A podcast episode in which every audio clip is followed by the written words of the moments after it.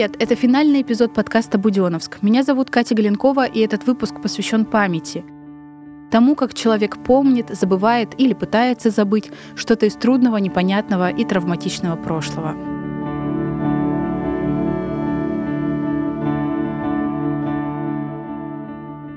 Я ездила в Буденовск четыре раза. Самой сложной была вторая поездка. Я поехала на 24-ю годовщину теракта в июне 2019 года.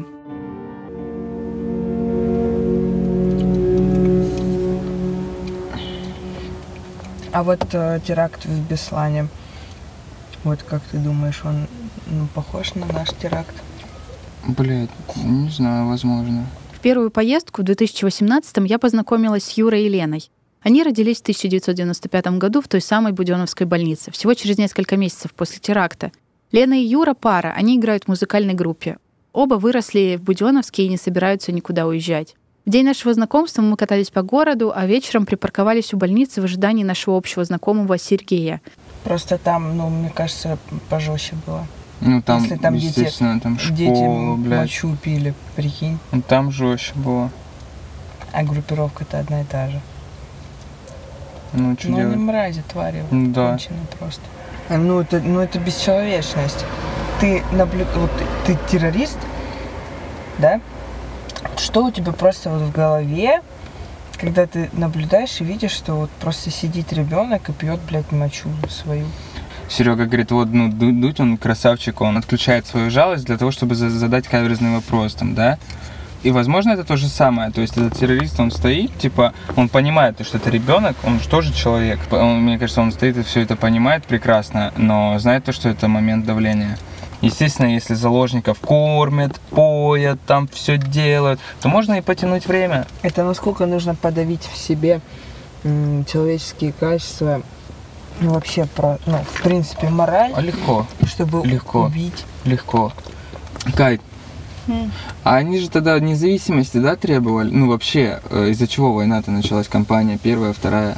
Да. Чечня же независимости хотела.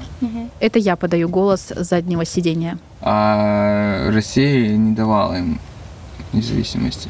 Главные виновники это политики и все. Ну да. Бороться, как бороться с террористами? Две причины.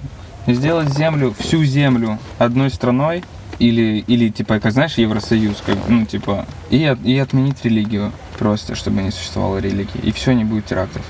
Но это нереально, это невозможно. Ну, по крайней мере, не в нашем веку.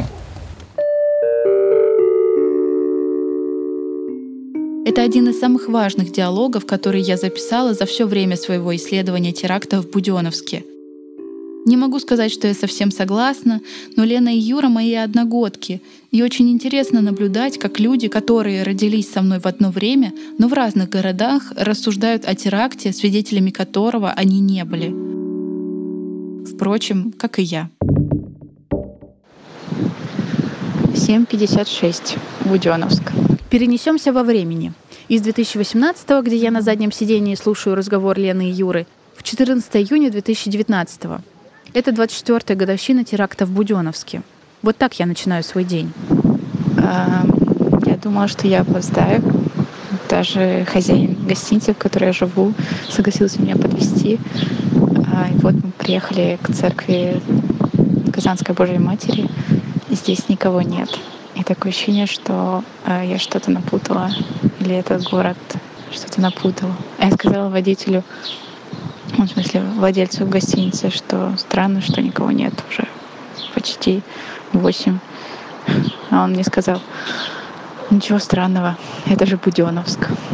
Еще возле церкви идет какая-то стройка, большая, заложен фундамент чего-то прям огромного. Литургия в той церкви, куда я приехала, в тот день так и не состоялась. 8.20. Все еще Буденовск. А, иду по улице Пушкинская, потому что там по расписанию в 8.30 должно быть панихида у здания эм, ГАИ. Ну, в общем, вот, чтобы, может быть, там панихида будет, согласно расписанию. Да, наверное, это странно. А еще здесь везде вишня. Мне, человеку, выросшему в Сибири, очень странно наблюдать в июне почти спелую вишню. Здание РОВД, или как я его почему-то здесь называю ГАИ, находится в центре города. Именно сюда сначала приехали террористы, и отсюда они начали захват. Потом они разделились на группы. Кто-то пошел в отдел милиции, часть боевиков на рынок и главную площадь. Начинаем траурный митинг, посвященный памяти сотрудников Буденовского ПРОВД, погибших во время трагических событий в июне 1995 года. В 2019 году траурные мероприятия у РУВД выглядели так. Чиновники стоят на крыльце здания, перед ними дети в белых костюмах и с белыми шарами в руках. Личный состав выстроен за забором, справа от них ОМОНовцы. Простых жителей города мало. Несколько родителей, я и еще женщина лет 50. Через подошву кроссовок я чувствую жар, идущий от асфальта, и думаю о заложниках, которых террористы укладывали на плавящийся асфальт вокруг бензовоза. К вам обращается председатель Думы Ставропольского края Геннадий Владимирович Ягубов. Дорогие друзья, уважаемые родственники, Летом 2022 года я снова приехала в Буденновск. Местные называют теракт «Басаевские события» или «Басаевская война». Мне было важно узнать, как город изменился с началом полномасштабной войны в Украине. Я встретила много букв Z, а еще жалобы на сквер памяти погибших в 95-м. Люди говорят, будто кладбище в центр города перенесли. Вновь время замерло, и замерли сердца. Вернемся в 2019 на акцию памяти жертв теракта. Сейчас вы услышите выстрелы. Это ОМОНовцы стреляют в воздух холостыми. Минута молчания. Минута молчания.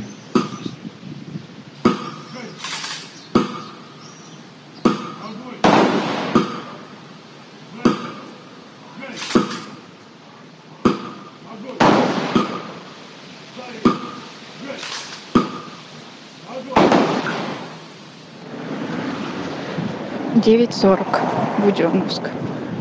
Я иду с э, траурного мероприятия у РУВД до больницы. Навигатор показывает, что два километра идти. Ну, собственно, этой дорогой и, и шли, и гнали заложников в том числе. А на этом мероприятии траурном ОМОНовцы стреляли холостыми в двух метрах от меня. Я не могу, зачем? Что так страшно, зачем? И почему вы с листиков читаете, когда это ваш город?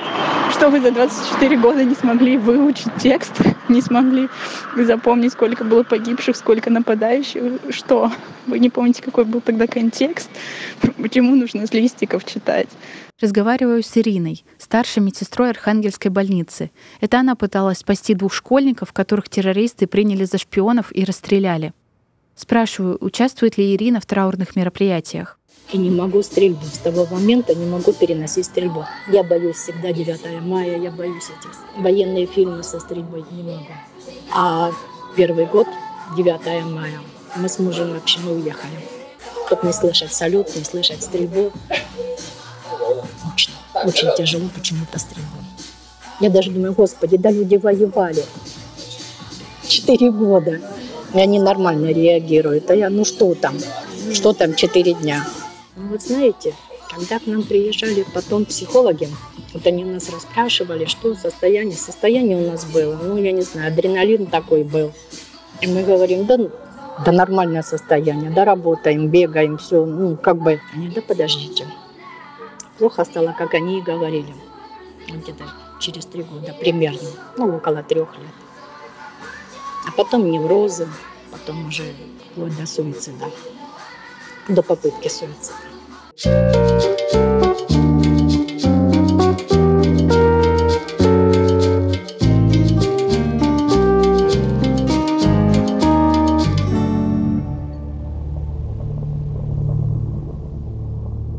Следующая точка моего маршрута по траурным мероприятиям 24-й годовщины теракта в Буденновске — это больница, в которой заложники провели пять дней. Но я успеваю туда, когда все уже расходятся с акцией памяти. Потом я поехала на кладбище. Оно разделено линией электропередач. На записи не слышно, но там такой стоит гул, что вскоре голова начинает гудеть. 11.22. Старое Буденовское кладбище. Здесь почти не было людей. Рядом со мной большая группа людей, человек семь, наверное. В основном взрослые мужчины. Кажется, они пьют на могиле своего коллеги или друга, я не знаю. Они только что на перебой рассказывали, где сами были. Один из них говорил, что я майор, и тут меня кто-то бьет. То он про террористов. И он говорит, что, блин, я даже не могу понять, как это. Если я майор, как меня можно ударить? Кроме этой компании еще сидят два или три, две или три семьи. И все, больше я никого не видела. Я отправилась в Буденновск как журналист, чтобы встретиться с бывшими заложниками и узнать, как живет город теперь. Сейчас вы услышите Оксану. Это она в самом первом эпизоде рассказывает, как приходила в себя после операции в Буденновской больнице. Спрашиваю, как на нее повлиял теракт? Через годы, да, как бы, правда повлияло. К людям иначе стало относиться. Ну, ну, как все женщины, тряпочница, там, побрякушки, вещи, да, так, и там я поняла, что это все чушь собачья, что это, это ничего не стоит, да, там. Я когда вышла оттуда, я хотела листья потрогать. Не знаю почему. Ну, вот хотелось. Землю почувствовать, листья потрогать.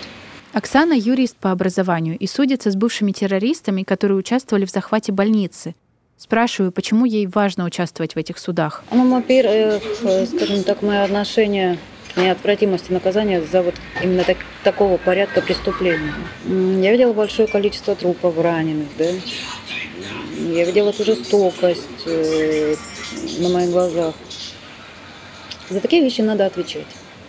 То есть это не, нельзя списать на сроки давности, да, это нельзя списать на какие-то иные обстоятельства и ссылаться, скажем так, ну вот э, время прошло, там кто-то простит, что-то простит нет. Но вам не тяжело вспоминать это снова и снова, встречаться с ним? Честно, не тяжело, это вызывает другое чувство, это вызывает ну, чувство злости. Вот честно скажу, да? Вот было у меня такое вот их было двое, скажем так. Ну, остальные, э, из тех, кого я узнавала, там, это они, ну, так. Маздаев, Белялов и Хабаев. Mm-hmm. Вот эти вот, э, значит, господа, скажем так, в кавычках, они кроме злости ничего не вызвали, вызвали только агрессию. В каком плане? Ну, когда я их узнала, то есть я даю интересные мероприятия, проводятся какие-то очные ставки, опознания. Иное вот эта вот позиция была, да, вот, вы не имеете права, вы тут все, ну, все дозволенности, да. То есть хамство, вот это вот еще какой-то остаток понимания якобы своей силы, да, вот. Они до сих пор пытаются выкрутиться, люди ни капли не раскаялись, ни капли. Вот тот же Белялов, пока шло следствие, мне известно о том, что в качестве алиби он э, использовал подложные документы, да, по, липовые свидетели были. То есть он пытался выкрутиться. Человек не раскаялся. До него не дошло, что он сделал, да? Он мотивировал вообще это кощунство, на мой взгляд, когда я э, была на опознании, уже шли какие-то мероприятия следственные, он, он ссылался на то, что его не имеет права судить, потому что его отец был героем войны. То есть вот это вот сочетание, да, ты вот такое сотворил, ты вот, вот это вот, да, и ты еще прикрываешься отца, который действительно воевал и страну спасал, да. Ну, поэтому как бы я к этому эмоции вызывает, конечно, но эмоции того, того, что человек должен понести наказание. Ни страха, ничего нет. По большому счету я не испытываю страха. Тех террористов судят по 205 статье Уголовного кодекса «Террористический акт». Она предусматривает до 15 лет тюрьмы. Многие террористы уже отсидели свои сроки и вышли на свободу. Шамиль Басаев был ликвидирован в июле 2006 года.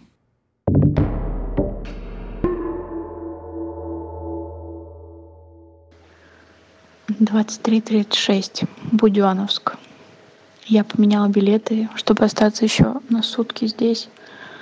Завтра пойду на мероприятие, посвященное какой-то военно-патриотической тематике для военных курсантов, чтобы послушать, что, как им будут рассказывать про это событие, про басаевские события, как здесь называют.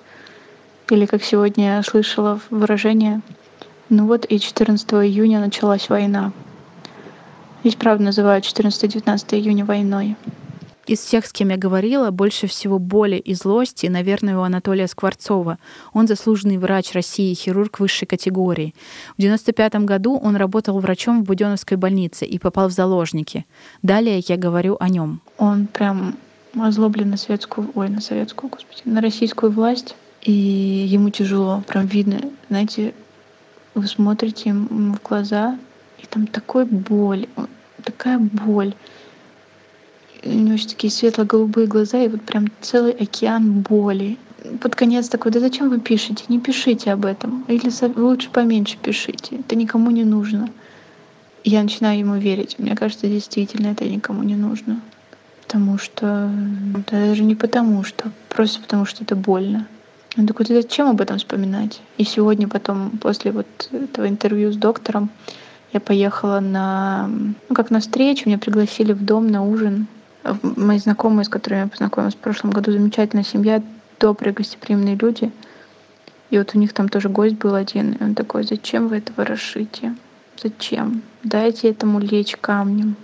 А вот я не представляю, если я просто прослушав, ну сколько, ну интервью 15, мне кажется, я уже взяла коротких или очень длинных на эту тему. И серьезно, мне кажется, что как будто я уже пережила эти события, как будто не просто как бы человеком, который спросил об этом, а вот свидетелем, очевидцем. Я не хочу, чтобы как у них у меня законсервировалась боль. А у них, правда, она законсервировалась. Если вот то, что сейчас во мне я ощущаю как бетонный камень, у них, наверное, этот камень просто огромнейший. Хочется, чтобы как можно больше людей об этом узнали. Но, с другой стороны, опять же, чтобы что? Ну, будут помнить они, что был такой теракт в Буденновске. А если забудут? Из 2023 года, когда я записываю этот подкаст, могу сказать, что я не нашла ответы на все вопросы об этом теракте. Единственное, в чем я убедилась абсолютно точно, что теракт в Буденовске — это история, о которой нужно рассказывать, говорить и знать.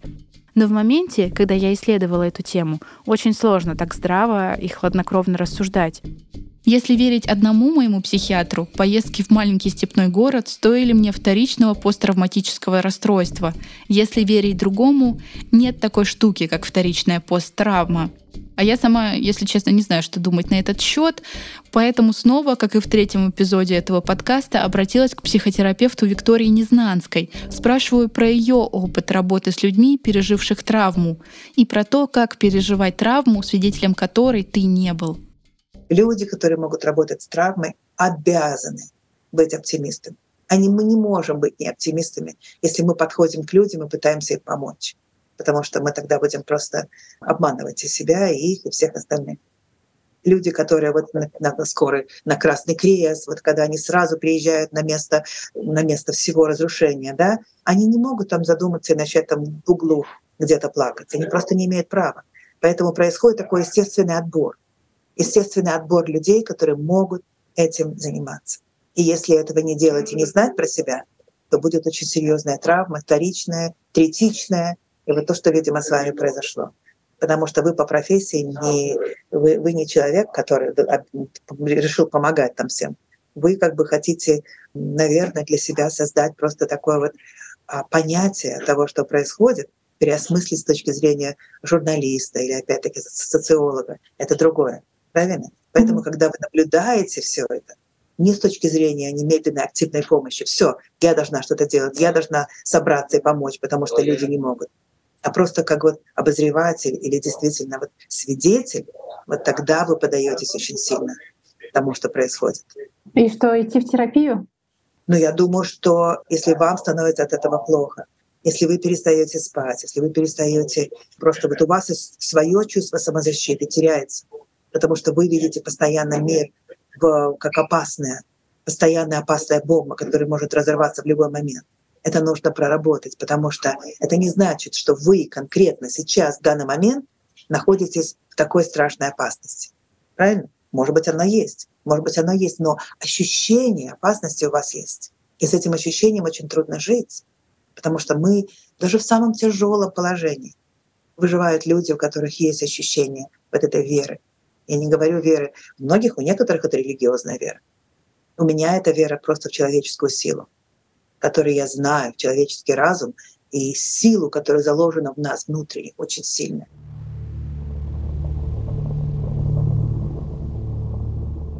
Если мне сложно, то как с этим живут люди, которые были непосредственными свидетелями и очевидцами теракта? Спрашиваю об этом Оксану. А тут еще может быть психологический момент. Не каждый готов это все воспринимать, ну, воспоминать. Люди по-разному относятся и переживают, да? Некоторые до сих пор, вот у меня сейчас есть бабушка, кстати, я вот буквально вчера с ней общалась, сегодня должна была встретиться. Значит, она тоже была в качестве заложников там.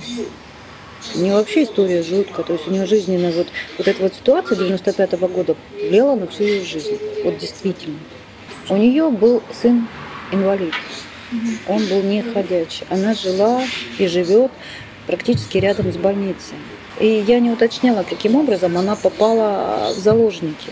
Сын остался дома, лежачий лежачий, абсолютно, без ухода, без ничего. Что у него было в голове, да? То есть вот эта вот история, вот эта вот ситуация, она настолько радикально поменяла судьбу людей, да, у многих, да, ну, скажем, я крепкая, да, кто-то другой. Вот. Этот сын из-за этих болезней, возможно, из-за этого стресса, переживания, он умер, да? Вот она сейчас, она осталась одна. Второй сын тоже погиб, не скажу при каких обстоятельствах. Это Оксана рассказывает про Татьяну Швецову, я прихожу к ней в гости уже под вечер. Из дальней комнаты слышно ток-шоу с федерального канала. Татьяна Владимировна старается угостить меня чаем и плюшками. Снова это ощущение, как будто я приехала к кому-то родному. На кровати, в комнате, где мы записываем интервью, подушки сложены уголком и накрыты вязаной крючком салфеткой. Точно так же делала моя бабушка. И в этой же комнате на кровати лежал пять дней и не мог встать сын Татьяны Владимировны, пока она была в заложниках. В общем, когда я пришла сюда, уже после недели, когда отбыли, это, значит, в той комнате у меня так на угол немножко стоял шкаф, и там стоял телевизор, плоский такой, я его не любила. И она попала в окно, прострелила окно, прострелила телевизор, и пуля прям возле стола лежала. Вот. А мой сын, ему было 21 год, он 73-го года был. Я когда пришла, он плакал, был весь седой, весь седой был никто не пришел. Я им своим соседям всем сказала. Ну, тут уже почти все поменялись. Другие соседи живут. Одна только в 16-й квартире Люба, хотя мы с ней работали вместе. Я сказала, если бы вы жили в Отечественную войну, вы бы были все предатели, все. Вы, зная, что у меня сын больной, включили бы свет ему. Он в темноте, он не может встать, он мокрый, не поменять его никто не поменял. Кусочка хлеба никто не дал, или кружку воды. Он плакал, плакал, бедный. Он думал, что я его бросила, понимаете, больной. Татьяна Владимировна одна из героинь, которых я очень полюбила за те несколько часов, что мы провели вместе. Может, потому что она напоминает мне мою бабушку, или за ее искренность, а может, из-за истории, которая случилась с ней незадолго до теракта. Так что вот так, Катюша, ад пережили. Не думали, не гадали. А ведь я говорю, а у меня до этого, мне муж давно это горел, погиб в 88 году. А до Басаевских событий, я говорю, у меня любовник был чеченец. Ты представляешь, он на Икарусе работал, ездил за Грозно. Хороший мужчина, чистоплотный, хорошо, ну они все хорошо по-русски говорят. Такой, знаешь, э, нормальный, э, ну я недолго с ним, Потом в декабре уже вот эта война началась в Чечне. Уже он сколько раз потом приезжал, а я говорю, нет, нет. А он говорит, Таня, ну, ну давай поговорим нормально. Я отказалась.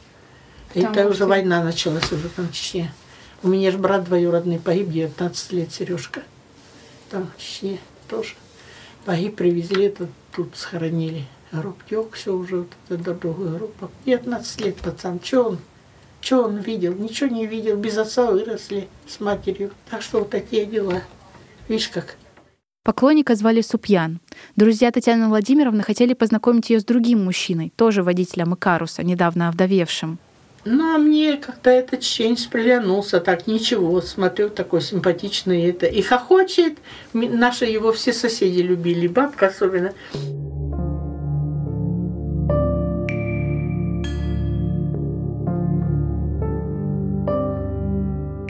Татьяна Владимировна не хочет говорить, почему они поссорились. Говорит из-за глупости. И все. Цупьян приезжал несколько раз, хотел поговорить, помириться, но всегда получал отказ.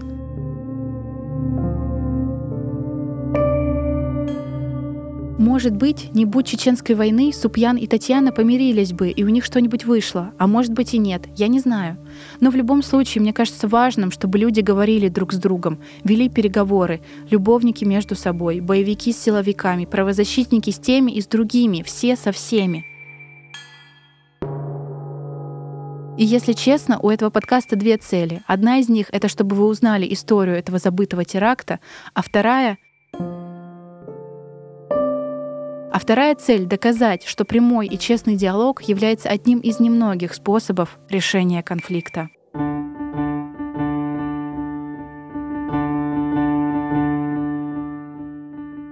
Это конец финального эпизода подкаста «Буденовск». В первую очередь хочу сказать спасибо жителям и жительницам Буденовска, которые со мной поговорили — в создании этого подкаста участвовали продюсер Закир Магомедов, продюсер и редактор Иван Мартыненко, редакторы Надежда Юрьева и Алексей Полихович, звукорежиссер Алексей Зеленский, автор концепции подкаста, сценарий второго и четвертого эпизода Георгий Устинов. Спасибо вам большое. Одна я бы не справилась.